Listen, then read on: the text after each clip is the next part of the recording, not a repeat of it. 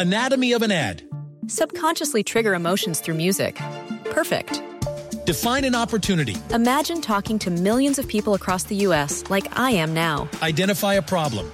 Creating an audio ad is time consuming. Offer a solution. Utilize cutting edge AI. Imagine creating all that in under 30 seconds. Well, we did to create this ad. To learn more about AI in the audio industry, download the white paper from audiostack.ai. Llamadas telefónicas o muy tarde o muy temprano a tu casa o al teléfono celular. Tonos, por decirlo menos, poco cordiales durante esas llamadas telefónicas, incluso intercambio de insultos. Deudas que los bancos te quieren cobrar por gastos que tú no hiciste. ¿Te suena familiar? Pero, ¿quiénes son esas personas? ¿Dónde trabajan? ¿Qué les piden en esos trabajos? Se trata de los despachos de cobranza que igual operan para un banco que para instancias de gobierno cuyos beneficiarios tienen adeudos y pues hay que buscar la manera de que paguen, ¿no? Hoy presentamos los bancos, sus cobros indebidos y los despachos de cobranza. Les voy a plantear cuál será la ruta a seguir. Primero les voy a contar una historia que seguramente a muchos de ustedes les parecerá familiar. Se trata de una tarjeta bancaria que por azares del destino no se utilizaba pero que alguien que no era el dueño estaba usando y la titular empezó a recibir algunos mensajes de cobros no reconocidos. En este caso llevamos la denuncia a sus últimas consecuencias y les voy a decir en qué quedó la cosa, porque en medio de todo hay llamadas de despachos de cobranza, insultos, bueno, hasta amenazas. Y por eso nos dimos a la tarea de investigar cómo operan esos despachos de cobranza y cómo son las personas que trabajan ahí. ¿Qué de les dirán o los instruirán para que sean lo más catarro posible o los más gandallas? Eso lo pregunto porque pareciera que a muchos de ellos se les va la vida en conseguir que pagues las deudas, aunque a veces ni son tuyas o a veces neta, en serio, ¿eh? No vive en tu casa la persona a la que están buscando, pero bueno, así son. Una vez que conozcamos esta historia, les voy a dar los datos de los bancos con más quejas y cuyos despachos de cobranza son los más gandallas. Pero además les voy a presentar la entrevista con una persona que trabaja en uno de esos despachos, quien nos ayudará a despejar todas esas dudas. Es decir, tendremos la historia, entrevistas con quienes se dedican a atender las quejas de los usuarios, los datos que envuelven esta realidad y el testimonio de uno de esos trabajadores, es decir, la realidad más allá de lo que digan las leyes. Así es que no se diga más y arrancamos.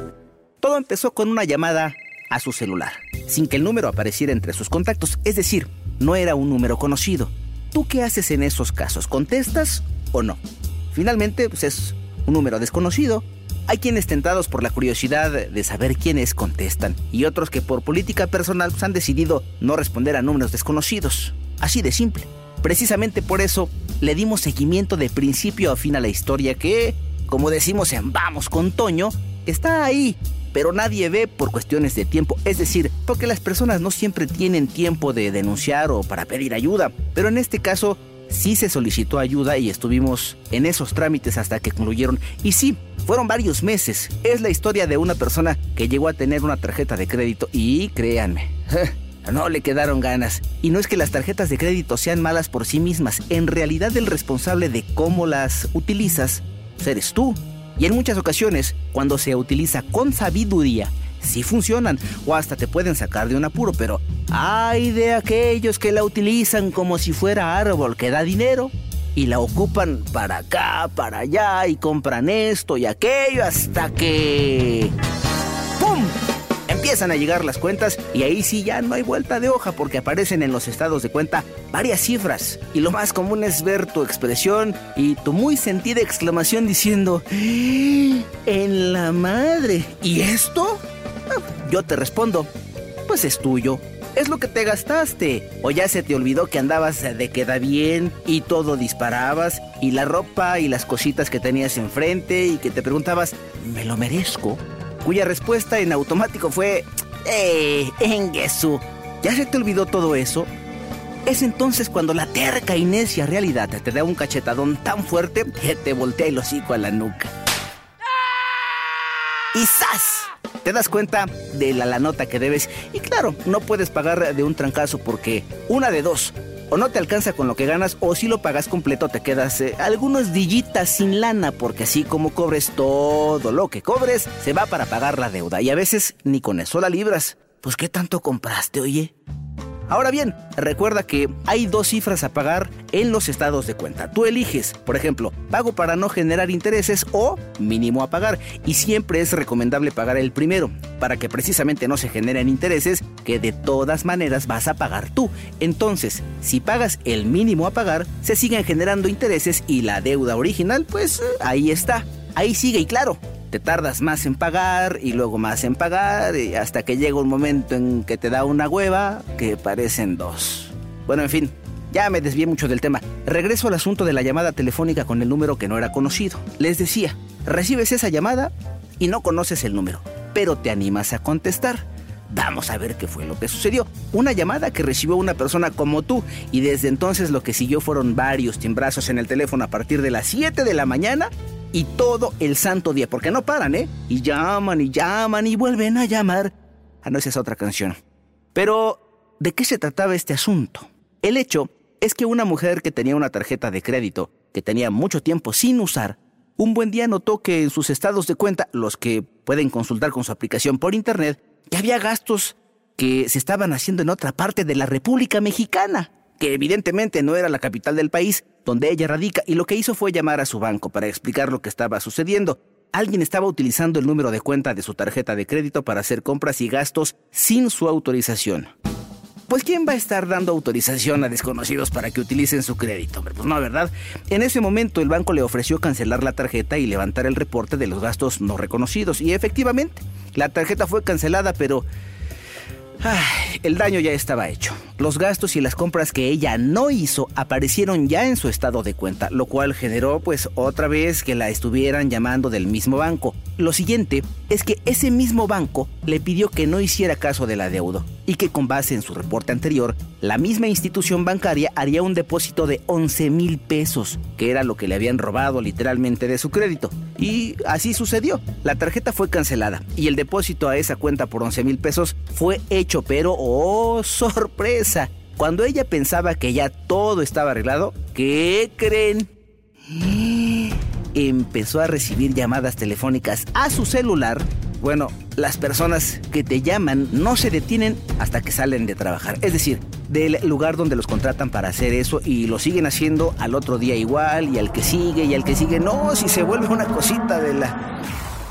Bueno, a veces no solo te llaman a tu casa, también te llaman al teléfono celular y en ocasiones hasta a la oficina, es decir, no se detienen hasta que pasa alguna de las tres cosas siguientes. Número uno, pasa mucho tiempo y te dejan de molestar, pero mucho tiempo, ¿eh? Número dos, llamas y despides piedad literalmente. Tres, denuncias, ganas y te dejan de molestar. Eh, o bueno, hablemos de una cuarta opción les pagas lo que les debes. es que hay quienes sí dejan deudas pendientes, la neta. Hay que reconocer también que hay personas que dan los números de donde trabajan porque saben que ahí nunca les van a pasar las llamadas. ¿No me creen? Pues escuchen. Corporativo Muñoz, cobranza de Infonavit me entró esta llamada y me llega una llamada de este número diciendo que hay un crédito de Infonavit, algo así vencido. ¿A quién buscan? Porque esto es una oficina. Permítame. ¿Cuál es su número telefónico donde le llegó la grabación? Es este la oficina. ¿Cuál es el número? Es un conmutador, señorita. Eh, este es un conmutador. Que me aparece el número de la grabación. Este es un conmutador.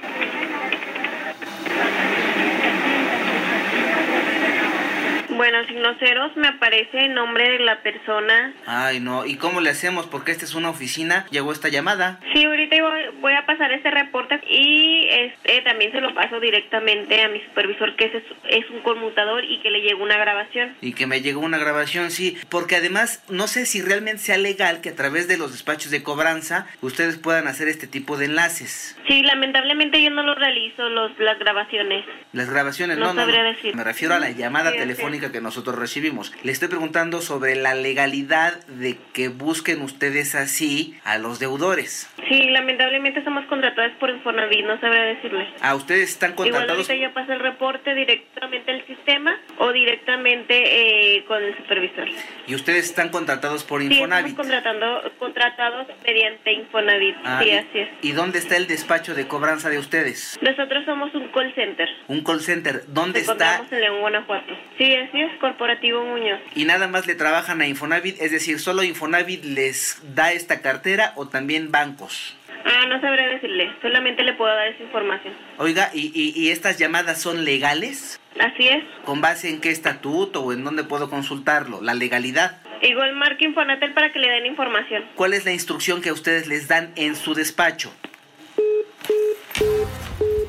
Fue una llamada real con uno de tantos despachos de los cuales hablaremos más adelante. Bien, no nos alejemos de la historia que les estaba contando. Como lo pudieron apreciar, se tomó la llamada y ya fueron ustedes testigos de lo que sucedió. Eh, se calentaron los ánimos, por decirlo menos. Así es que, pues entrados en calor, el siguiente paso para todos estos trámites será investigar cuál es eh, el lugar idóneo para pedir ayuda o para denunciar. Y cuando se trata de este tipo de despachos de cobranza para las tarjetas bancarias, que pueden ser contratados por muchas instituciones públicas o privadas, la opción es la Comisión Nacional para la Protección y Defensa de los Usuarios de Servicios Financieros, mejor conocida como la CONDUCEF. Llegamos entonces hasta sus oficinas para conocer cuál era el procedimiento que se debe seguir para denunciar y para pedir ayuda. Lo primero que debemos saber es que la Conducef se encuentra en la Ciudad de México, en Avenida de los Insurgentes número 762. Es la planta baja en la colonia del Valle, código postal 03100, pero a lo largo de la República Mexicana hay 35 oficinas cuya dirección puedes encontrar en la página siguiente. A ver si tienes dónde anotar y si no, la vuelvo a repetir un poquito más adelante. Es www.conducef.gov.mx diagonal UAU diagonal. Así como lo acabas de escuchar, lo pones en tu computadora y te va a aparecer, además del número telefónico del centro de contacto, un mapa con la dirección de cada una de esas oficinas donde los servicios, por cierto, ojo, son gratuitos. Bien, ok. Entonces, lo que se hizo fue acudir a la dirección en la Ciudad de México. De hecho, le pedimos a la víctima chance para poder acompañarla, para conocer el proceso de cerca y como dijo que sí, bueno, pues nos quedamos de ver ahí en las oficinas de la Conducef. Ya en el lugar hay un mostrador en el que se debe explicar cuál es el motivo de la visita y contra quién es el tiro. Y así se hizo. De manera que nos canalizaron con uno de los encargados para atender estas situaciones, cuyo nombre omitiremos por protección de cada una de las partes. A continuación, escucharemos la explicación de lo que se avecinaba como parte del proceso de queja. Toda la información, nombre completo, todo lo que está prácticamente sombreado es lo que tú tendrías que llenar. Nombre, nombre de la institución, obviamente fecha. Nombre completo de domicilio, teléfono, correo electrónico, celular o cualquier dato que tú nos quieras dejar de contacto, ¿no? Nombre de la institución financiera, prestaciones, todo eso con fecha tal, me enteré de todo, todo, todo. Aquí es el monto total con sus accesorios, intereses, IVAs, comisiones, los hechos, pues cómo se originó, todo esto que me dijiste lo vas como, como enumerando, ¿no? Y así.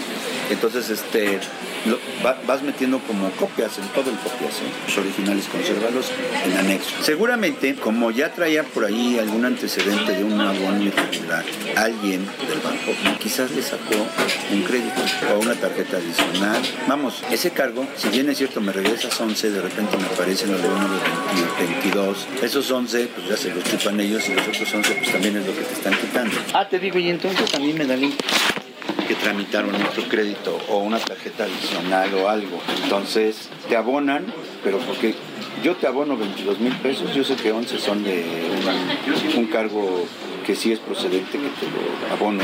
Yo ya sé desde adentro del banco que sí hay irregularidades en 11 mil, pero yo desde adentro meto una tarjeta adicional, te abono como si fuera una especie, ellos le llaman en Santander línea de crédito express, te meto 11 mil, pero sé que yo tengo la tarjeta. Aparentemente los primeros 11 quedaron aclarados, pero yo te, yo te doy, una, yo te doy una, una línea de crédito aunque en teoría tú me la pides, entonces te lo doy, pero te lo doy porque yo tengo la tarjeta y tengo una adicional, por ejemplo. Entonces te abono porque como ya no tienes saldo, te meto un abono de 22 mil. Esa es una y la otra es de que realmente ese abono que te dijeron que sí procedía, no lo hicieron. Nos dieron un documento en el que había que dar con todo detalle, por cierto, además de los datos personales, eh, digamos, de la víctima, la descripción del motivo de la queja y en ese punto hay que ser lo más claros posible, porque de la narración de los hechos dependerá todo el seguimiento que harán a partir de ese momento, personal de la Conducef y del banco o empresa en cuestión pero el proceso apenas estaba por iniciar. Les adelanto que en este caso el tema duró varios meses porque como habrán de imaginar, pues los bancos y las empresas se aprovechan de cualquier, digamos, argucia legal para evitar reconocer que se equivocaron o que sus propios empleados les picaron los ojos. Por eso es tan importante asesorarse, hasta en la forma de redactar y de escribir todo paso a paso. Ah, ¿y saben qué? Es bien importante especificar qué es lo que quieren, es decir, deben ustedes ser muy claros a la hora de decir que con base en los hechos quieren, por ejemplo, que se les cancele la deuda de algo que no compraron o que se les cancele la tarjeta de crédito que no utilizaron o cosas bien específicas. De esa manera no habrá pretextos en cuanto a la respuesta que deberán dar las instituciones que fueron objeto de la queja, ¿ok? Hasta aquí somos claros, perfecto. Quien atendió a la persona que acompañamos nos explicó que lo que sucedía con las tarjetas de crédito no es un hecho aislado, es decir, no es el único caso y su experiencia le permite entonces saber más o menos cómo operan porque ya ha pasado antes. ¿Y saben qué? Bueno, esto va a seguir pasando. En este caso, había dos posibilidades. O que alguien de adentro del banco estuviera manipulando la información de la tarjeta de crédito o que se hubiera duplicado esa tarjeta y con ella se hicieron gastos incluso en otra entidad diferente a la de residencia de la víctima. El siguiente paso entonces era llenar con todo detalle el documento y revisarlo una y otra y otra vez hasta estar seguros de que no falta nada y sobre todo de que se solicita lo que necesitamos. Es decir, no es suficiente con meter la queja a Conducef, se debe ser claro a la hora de pedir lo que se quiere.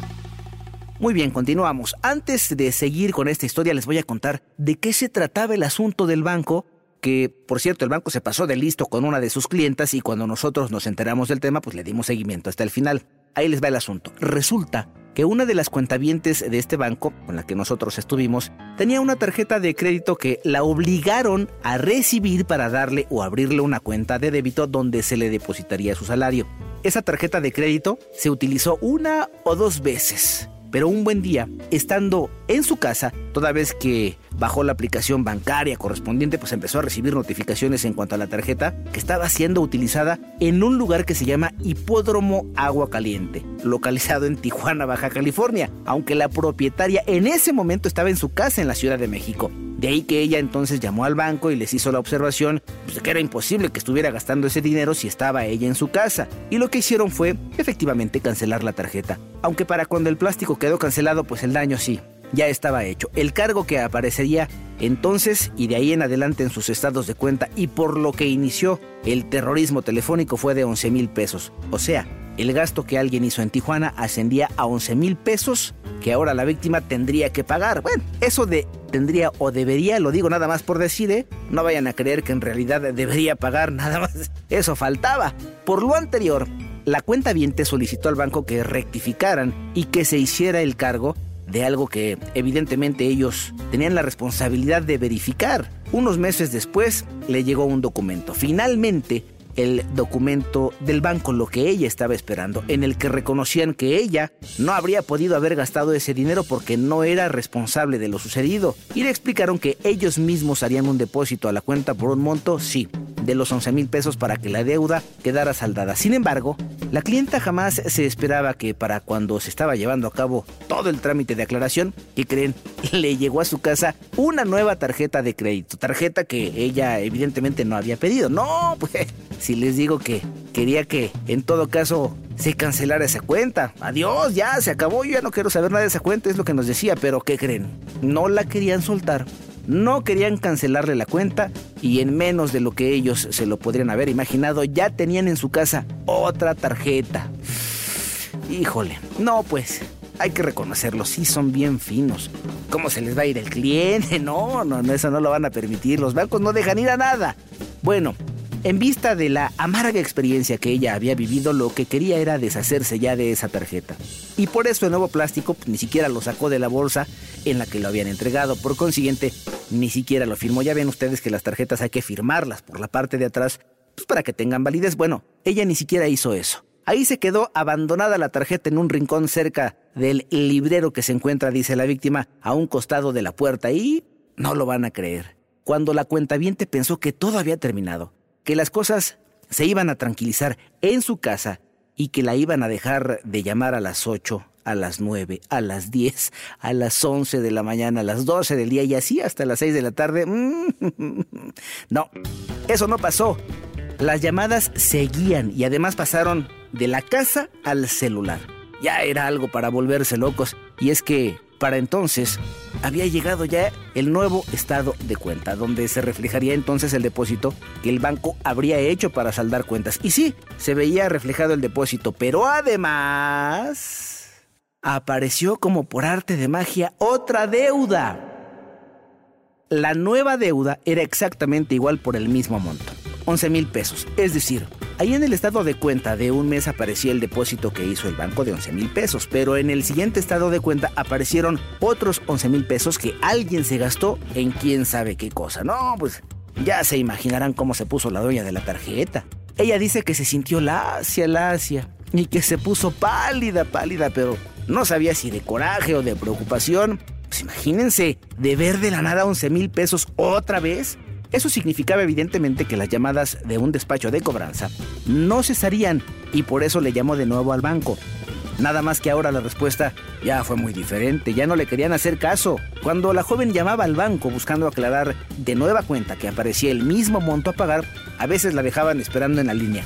A veces le decían que el pago ya se había hecho y otras de plano le decían que tenía que pagar.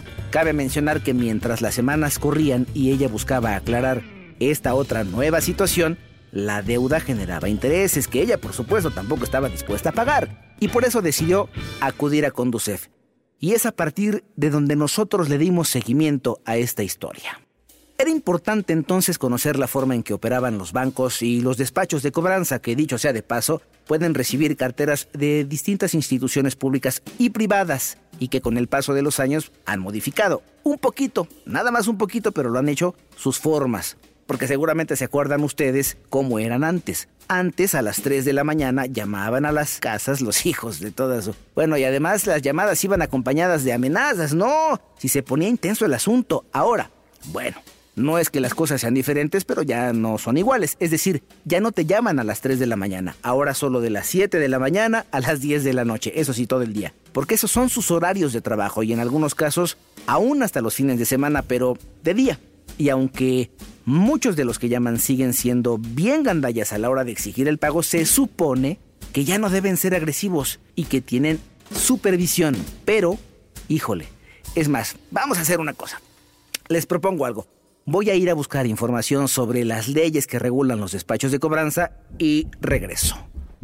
Si hay estadísticas, por ejemplo, en el primer semestre de 2019 recibimos aproximadamente 21.717 reclamaciones por parte de los usuarios. Ha aumentado mucho, no con relación al año anterior, digamos que un 4%. Es importante sí porque a pesar de que existe reglamentación. A veces algunos despachos de cobranzas todavía no se apegan a estas reglas o a esta norma. ¿De quién es obligación de controlar a estos despachos de cobranzas? De las instituciones financieras, porque así lo dice la ley. A partir de la reforma de 2014, las instituciones tienen la obligación de transparentar quiénes son sus despachos de cobranza, por ejemplo, tienen la obligación de vigilar cuáles son las actividades de sus despachos de cobranza. Entonces, toda esta información debe ser pública, así como la información que el despacho le pida al usuario cuando lo llama por teléfono. Nos hablan por teléfono y anteriormente no sabíamos quién nos hablaba por teléfono. Es más, no era yo el deudor o era mi hermano el deudor y me hablaban a mí por teléfono. Actualmente eso está prohibido. Sigue habiendo prácticas, por supuesto, pero esto ha disminuido. Usted se, se acordará hace como, como 10 años, pues nos hablaban cada 5 minutos, pero a veces eran las 3 de la mañana y también recibíamos una llamada telefónica. Nos iban a tocar a las 6 de la mañana en nuestra casa para pedirnos que pagáramos. Se hacían pasar por la autoridad judicial, por ejemplo, ¿no? Nos daban un papelito en donde decían que nos iban a embargar. Bueno, pues esto no puede suceder, a menos que exista realmente un juicio que se, se da dentro de otras características, ¿no? Entonces, básicamente, ha habido un cambio a partir de la reforma de 2014. Se incorpora en la ley ley para la transparencia y ordenamiento de los productos financieros. Se incluyen el 17 bis 1 al 17 bis 4 en donde se mandata a las instituciones tener transparente la información de sus despachos de cobranzas con los que contratan, ¿sí? dirigirse a la gente, digamos, con educación y también nos, a nosotros nos da la posibilidad como autoridad de hacer disposiciones generales. Dentro de esas disposiciones generales, digamos que dicen que sí deben hacer los despachos, además de identificar, decir de qué institución me llaman por teléfono, también me deberán dar información precisa de qué me van a cobrar, me deben hablar en un determinado horario, que en este caso es de 7 a, a 10 de la noche, no deberán ser groseros, digamos, deberán ser amables. Una cosa es que me cobren, están en todo su derecho, por supuesto, si yo debo, tengo que pagar, pero pues también eso de que de repente te hablan para ofenderte, pues como que eso no es del todo justo y esta reforma viene a modificar eso. Sí, para no errarle, ¿no? Para tener datos certeros y para que dimensionemos de qué tamaño es esa circunstancia, la forma en que operan los despachos de cobranza. Por eso fui a buscar a Jesús David Chávez Ugalde. Él es director de análisis y estadísticas de productos y servicios financieros de Conducef. El resultado es parte de esa información que acabo de compartir con ustedes, pero no es todo. Les voy a hacer una pregunta, a ver ustedes qué contestan. ¿Sabían que existe un código de ética para los despachos de cobranza? bueno, resulta que desde el año 2006 y hasta 2014 se firmó y estuvo vigente un convenio de colaboración que hizo las veces de código de ética en el que se establecían algunos límites de lo que podrían y de lo que no podrían hacer los despachos de cobranza y eso debido a las recurrentes quejas de los usuarios de servicios bancarios que se quejaban precisamente por las llamadas constantes, intimidatorias, a deshoras e incluso de visitas a sus casas para cobrarles deudas. En ese convenio participaron en su momento la Comisión Nacional Bancaria y de Valores, la Procuraduría Federal del Consumidor, la propia Comisión Nacional para la Protección y Defensa de los Usuarios de Servicios Financieros Conducef, que se plantearon en ese entonces el objetivo de pedir a los despachos de cobranza que no se dirigieran hacia los usuarios. Ay, tan lindos ellos. Y tan educados. Les pedían a los despachos de cobranza que no fueran groseros y manchados. Háganme ustedes el favor.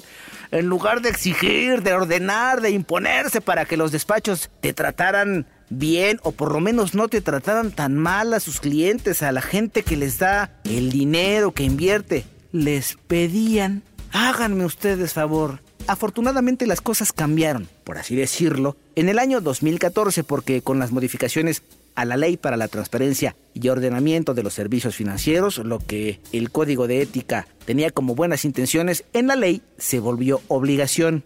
Y con eso me refiero a las formas, porque de todos modos a los que deben lana les van a seguir llamando pero ya no a las 4 de la mañana. Sí, sí, sí, a las 7 de la mañana. Híjole, es que ahí no lo van a cambiar ¿eh? desde las 7 de la mañana. Incluso si el que debe la lana no eres tú, pero si tienen tus números, mmm, va para largo.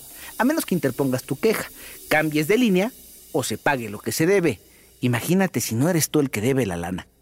Pero ¿qué es y dónde se ubican los despachos de cobranza? Es decir, ¿cómo trabajan? ¿Cómo operan? Para aclarar ese punto buscamos a Jesús David Chávez Ugalde, de Conducef. Son despachos privados, puede ser una persona física incluso, una persona moral, y yo como institución financiera, puedo ser un banco, una SOFOM, ¿sí? una entidad de ahorro y crédito popular, o puede ser en el caso de Profeco una tienda comercial, ¿sí? contratan o subcontratan el servicio de cobranza con un despacho X, con una empresa o con una persona física, para que los apoyen en hacer la cobranza a los usuarios. Entonces, ¿quién es responsable actualmente? por la institución que contrata los servicios, porque dentro del contrato que hace con estas empresas está la obligación de que dentro de ese contrato legal, pues mira, existe un código de ética donde debes hacer A, B, C, y D, ¿sí? Eso es importante porque no se tenía eso. Una institución contrataba, ¿sí? Por fuera eh, la cobranza y esta este, empresa pues hacía lo que quería. Haga usted cuenta que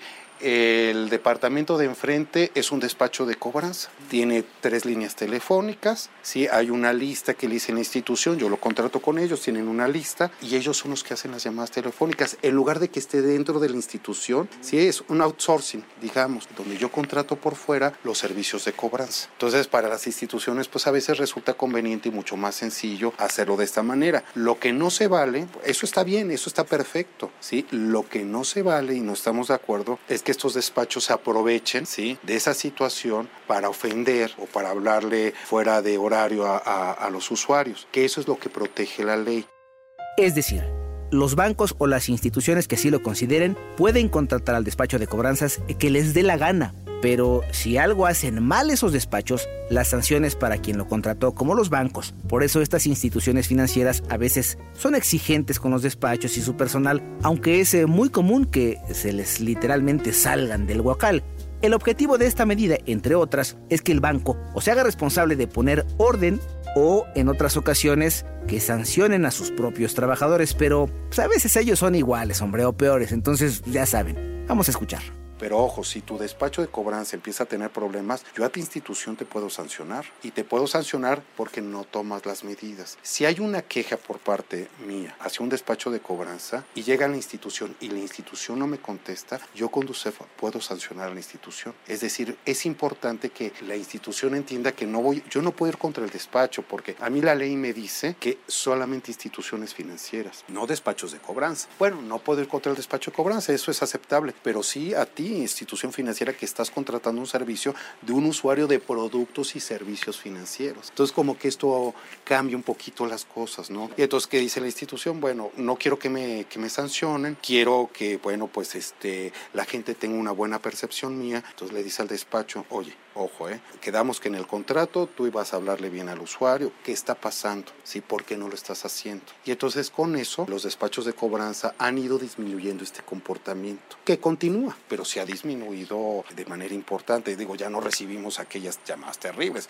Se pasaba un, un, día y ya a las 6 de la mañana ya me estaban hablando por teléfono. Yo sé del caso de una persona que van y le tocan a las 6 de la mañana y era la única persona que vivía en el edificio. Sí, tenía una deuda. Entonces llega el joven y le pregunta, oiga, la señora Luz dice y ella sabía que era un cobrador, pues a las 6 de la mañana iba a llevar a los niños a la escuela y dice, pásele, debe estar adentro. Y como era única persona, lo dejó encerrado del coraje que como usuario tenía esta persona. O sea, ya de verdad estaba aturdida, no quiso hacerle daño, pero lo dejó como 7, 8 horas ahí encerrado. Y ya cuando regresó salió, le dijo, bueno, lo que usted sintió es lo que yo siento, que me hablen a las 3 de la mañana, a las 4 de la mañana. Pobre del cobrador, tampoco realmente tenía culpa, ¿no? Él recibe órdenes. Ahora, había una duda que a mí en lo personal eh, me carcomía como no tienen ustedes idea y pues tuve que investigar en la ley para la transparencia y ordenamiento de los servicios financieros y consultar sobre las actualizaciones que se le han hecho a esas leyes. En este caso, a las que tienen que ver precisamente con las instituciones financieras. Mi duda era,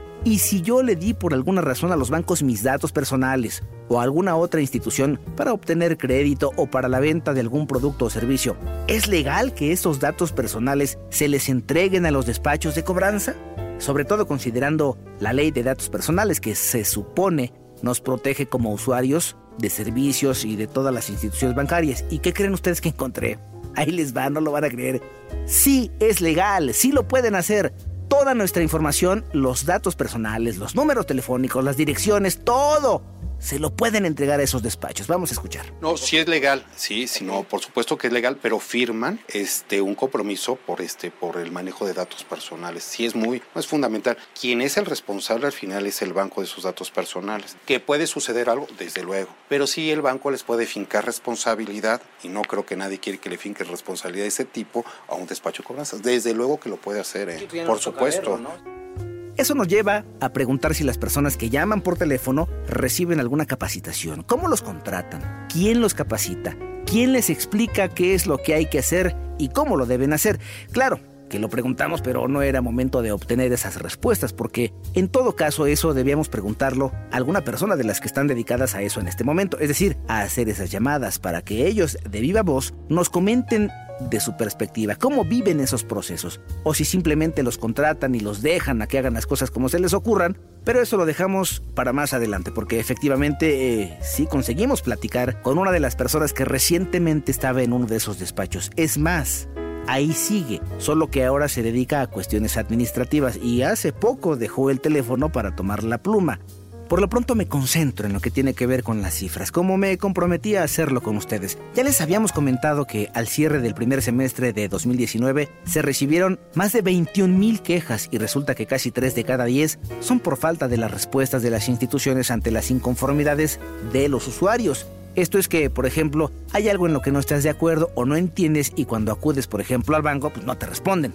Por otro lado, el 12% de las quejas presentadas en Conducef fueron por llamadas telefónicas en las que fueron muy groseros. La tercera queja más frecuente o recurrente fue por llamadas telefónicas fuera de los horarios estipulados, que son de lunes a viernes de las 7 de la mañana a las 10 de la noche. Entonces, ya explicamos que esas llamadas desafortunadamente son legales. Pero, ¿y qué tal si a ti te llaman al celular o a tu casa y no eres la persona a la que buscan? Ese también es todo un proceso porque las causas son múltiples. Una de ellas es que alguien dio, sin ser verdad, tu número telefónico. Eso pasa muy frecuentemente para obtener algún crédito. Otra que se trata efectivamente de un error del banco o del despacho de cobranza. O peor aún, no lo vas a creer. ¿Y si te robaron la identidad? Consultamos entonces de nueva cuenta con el experto en este tema, Jesús David Chávez Ugalde, de Conducef. Viene directamente, pone una reclamación dentro de Conducef, se manda a llamar al banco o se hace de manera amigable, digamos, se le envía la información al banco, o bien puede ser una reclamación formal en donde el banco tiene que contestar que efectivamente el usuario al que se le está llamando es, se le dio un crédito, no es cliente de, la institución. De no ser así, se tiene que disculpar y dejar de hacer este, esas llamadas telefónicas. Si llega a suceder, como no, el usuario me están llamando sin ser, con la queja que pone la institución financiera solita, si contesta al usuario, se disculpa y ya no tiene por qué volver a suceder. Pero si no es el caso que hubiera un usuario que de plano, oye, yo ya metí mi queja, ya me contestaron, pero me dijeron que sí, porque bueno, pues ahí puede tener otra implicación. El usuario puede decirle, este, puede venir aquí a conducirse, yo no soy cliente. Hay dos cosas ahí. Uno, en que efectivamente la institución no sea cliente y se tenga que disculpar, y otro que pues ha llegado a suceder que le hayan robado la identidad al cliente. Y es ahí donde se da cuenta el cliente, oye, me están hablando de un despacho de cobranza, pero yo no tengo ningún crédito, ¿sí? Que es un crédito personal por 200 mil pesos, pero no lo tengo, no lo tengo. Y viene a conducir y dice, yo ya reclamé, ya le dije a la institución que yo no soy el deudor. Y llega la, institución y dice, mira, aquí está el contrato. Pero peor, ¿no? Entran al, al buró de, este, de crédito, si se le genera el reporte para ver si realmente es el deudor, y aquí en la conducción le dice, fíjate que si tienes un crédito personal. ¿Por qué? Pues seguramente te robaron la identidad. Tú no lo reconoces, ¿no? Y entonces la reclamación entra a otro proceso, ¿sí? Se separa de lo del despacho de cobranza, que va a seguir llamando por teléfono. ¿Por qué? Porque, bueno, pues sí existe una deuda, pero por el otro lado, yo tengo que meter una reclamación en contra de quien resulte responsable aquí dentro de la conducción de que yo no contraté ese crédito. Y entonces entramos a un proceso diferente. Pues sí, es un proceso diferente, ¿eh? porque ahí ya estamos hablando de un delito que es el robo de identidad y eso ya implica toda una investigación por parte de las autoridades judiciales. Habría que mencionar que en el caso de los despachos de cobranza, una de las principales causas por las que llegan a incurrir en anomalías es porque de repente los bancos dejan de llevar a cabo su trabajo de supervisión y pues aquellos se despachan con la cuchara grande. Además, los bancos figuran como las instituciones financieras que encabezan la lista de quejas seguidas de las sociedades financieras de objeto múltiple no reguladas o mejor conocidas como SOFOMES, con las cuales es más complicado conocer su relación con despachos de cobranza. Lo que sí podemos conocer es el nombre del despacho de cobranza que encabeza la lista de quejas para que si ustedes están viviendo alguna situación de las que hemos descrito, sepan a lo que se están enfrentando. Por ejemplo, el número de despachos registrados que han recibido quejas 236 principales despachos, consorcio jurídico de cobranza especializada, es uno de ellos, ¿no? Que nos los piden como los principales despachos que han tenido problemática, que tampoco es muy grande, pero que deben tomar medidas al momento de, de dar servicio de cobranza, ¿no? O sea, de hablarle al cliente, ¿no? Cuando te quejas por los malos tratos o por cualquier cosa relacionada con los bancos o instituciones financieras, sí hay un plazo que marca la ley para que te den respuesta. Y eso es un mes, porque si no responden en ese periodo de tiempo, se hacen acreedores a una sanción. Aunque no necesariamente se tardan todo ese tiempo, hay algunos que se tardan menos, también hay que reconocerlo. Para que los despachos de cobranza obtengan lo que quieren, utilizan muchas estrategias. Y una de ellas es eh, conocida comúnmente como quita. ¿Sabes lo que es la quita? ¿O te hicieron pasar un mal momento por esta famosa quita? Bueno, si no lo sabes, los expertos en el tema nos explican de qué se trata, porque sí se debe tener cuidado y sobre todo debes considerar que un banco o una institución financiera jamás, pero jamás pierde. Y si no me crees, escucha, para que no te dejes engañar por el canto de las sirenas. A veces me pueden hablar de un despacho cobranza y a lo mejor me hacen un ofrecimiento para el pago de mi deuda. Es decir, si yo debo 50, que me digan paga 40 o paga 30 y finiquitamos este, el asunto. Es algo que vulgarmente se conoce como quita. Sí, te voy a quitar una parte y te voy a dejar este, una deuda inferior para que me la puedas pagar, que eso tiene sus implicaciones ahorita, si quieren lo comentamos. Sí, este, tiene sus implicaciones. Aquí la implicación es, me habla el despacho de cobranza y me dice, fíjate que te vamos a hacer este, una, una oferta, este, es un convenio, tú deposítame 30 mil pesos de los 50 mil pesos que debes y ya finiquitamos, ya no debes conmigo y yo por otra parte este pues ya no te voy a estar hablando y quedamos conformes. El problema es que si a mí me ofrece un despacho de cobranza eso, me tiene que enviar algo por escrito que es, diga convenio. Porque si me dice la persona que me está hablando, no sea malo, venga, vaya y deposite. Usted va y dice, pues voy a depositar mis 30. Va a decir una institución financiera, sí, o el propio despacho, no. Digo, te lo voy a abonar a lo que me des. Todavía me debes 20, ya me abonaste 30, qué bueno, sí. Pero uno como usuario dice uno, bueno, pues que a mí me dijeron. Pues no, hay que tener cuidado, hay que tener el convenio a la mano para que ese tipo de solución que me está ofreciendo la institución financiera a través del despacho de cobranza, pues valga, porque si no, voy a disminuir. Si la deuda es muy grande y me dicen, me disminuyeron un, buen porcentaje, pues le di ahora sí que un pequeño anticipo, ¿no? Por si fuera poco, permanecerás con una mala nota en el buró de crédito, porque lo veas como lo veas, eso se convierte en un quebranto a la institución financiera o el banco que te prestó el dinero y así te quedas al menos seis años con esa mala calificación con la que no podrás ser sujeto de ningún crédito. Pudiera que ahorita que estás escuchando esto digas, ¿y a mí qué? Ahorita ni necesito créditos para nada y nada por el estilo, pero te recuerdo que los créditos tienen que ver con casi cualquier oportunidad para que adquieras, por ejemplo, una casa, un carro, un préstamo para una urgencia o alguna emergencia familiar, toco madera. En ese momento, que puede ser cuando menos te lo esperas, aunque no te guste o no estés de acuerdo, aquella institución con la que vas a hacer trato te va a investigar. ¿Puede hacerlo? Claro que puede hacerlo porque esas instituciones tienen derecho a saber quién les va a prestar lana. Entonces, espero que no sea tu caso, pero entre otras cosas, para eso se utilizan los créditos se ha prolongado la narración que compartimos con ustedes sobre este tema. Y temo que no alcance el tiempo para escuchar lo que sigue, que en todo caso es cuál fue el proceso que tuvimos que seguir para poner la queja, cuál fue el resultado y sobre todo ¿Cómo le estaban haciendo con la tarjeta para obtener dinero? Bueno, les ofrezco una cosa, eh, después de todo esto.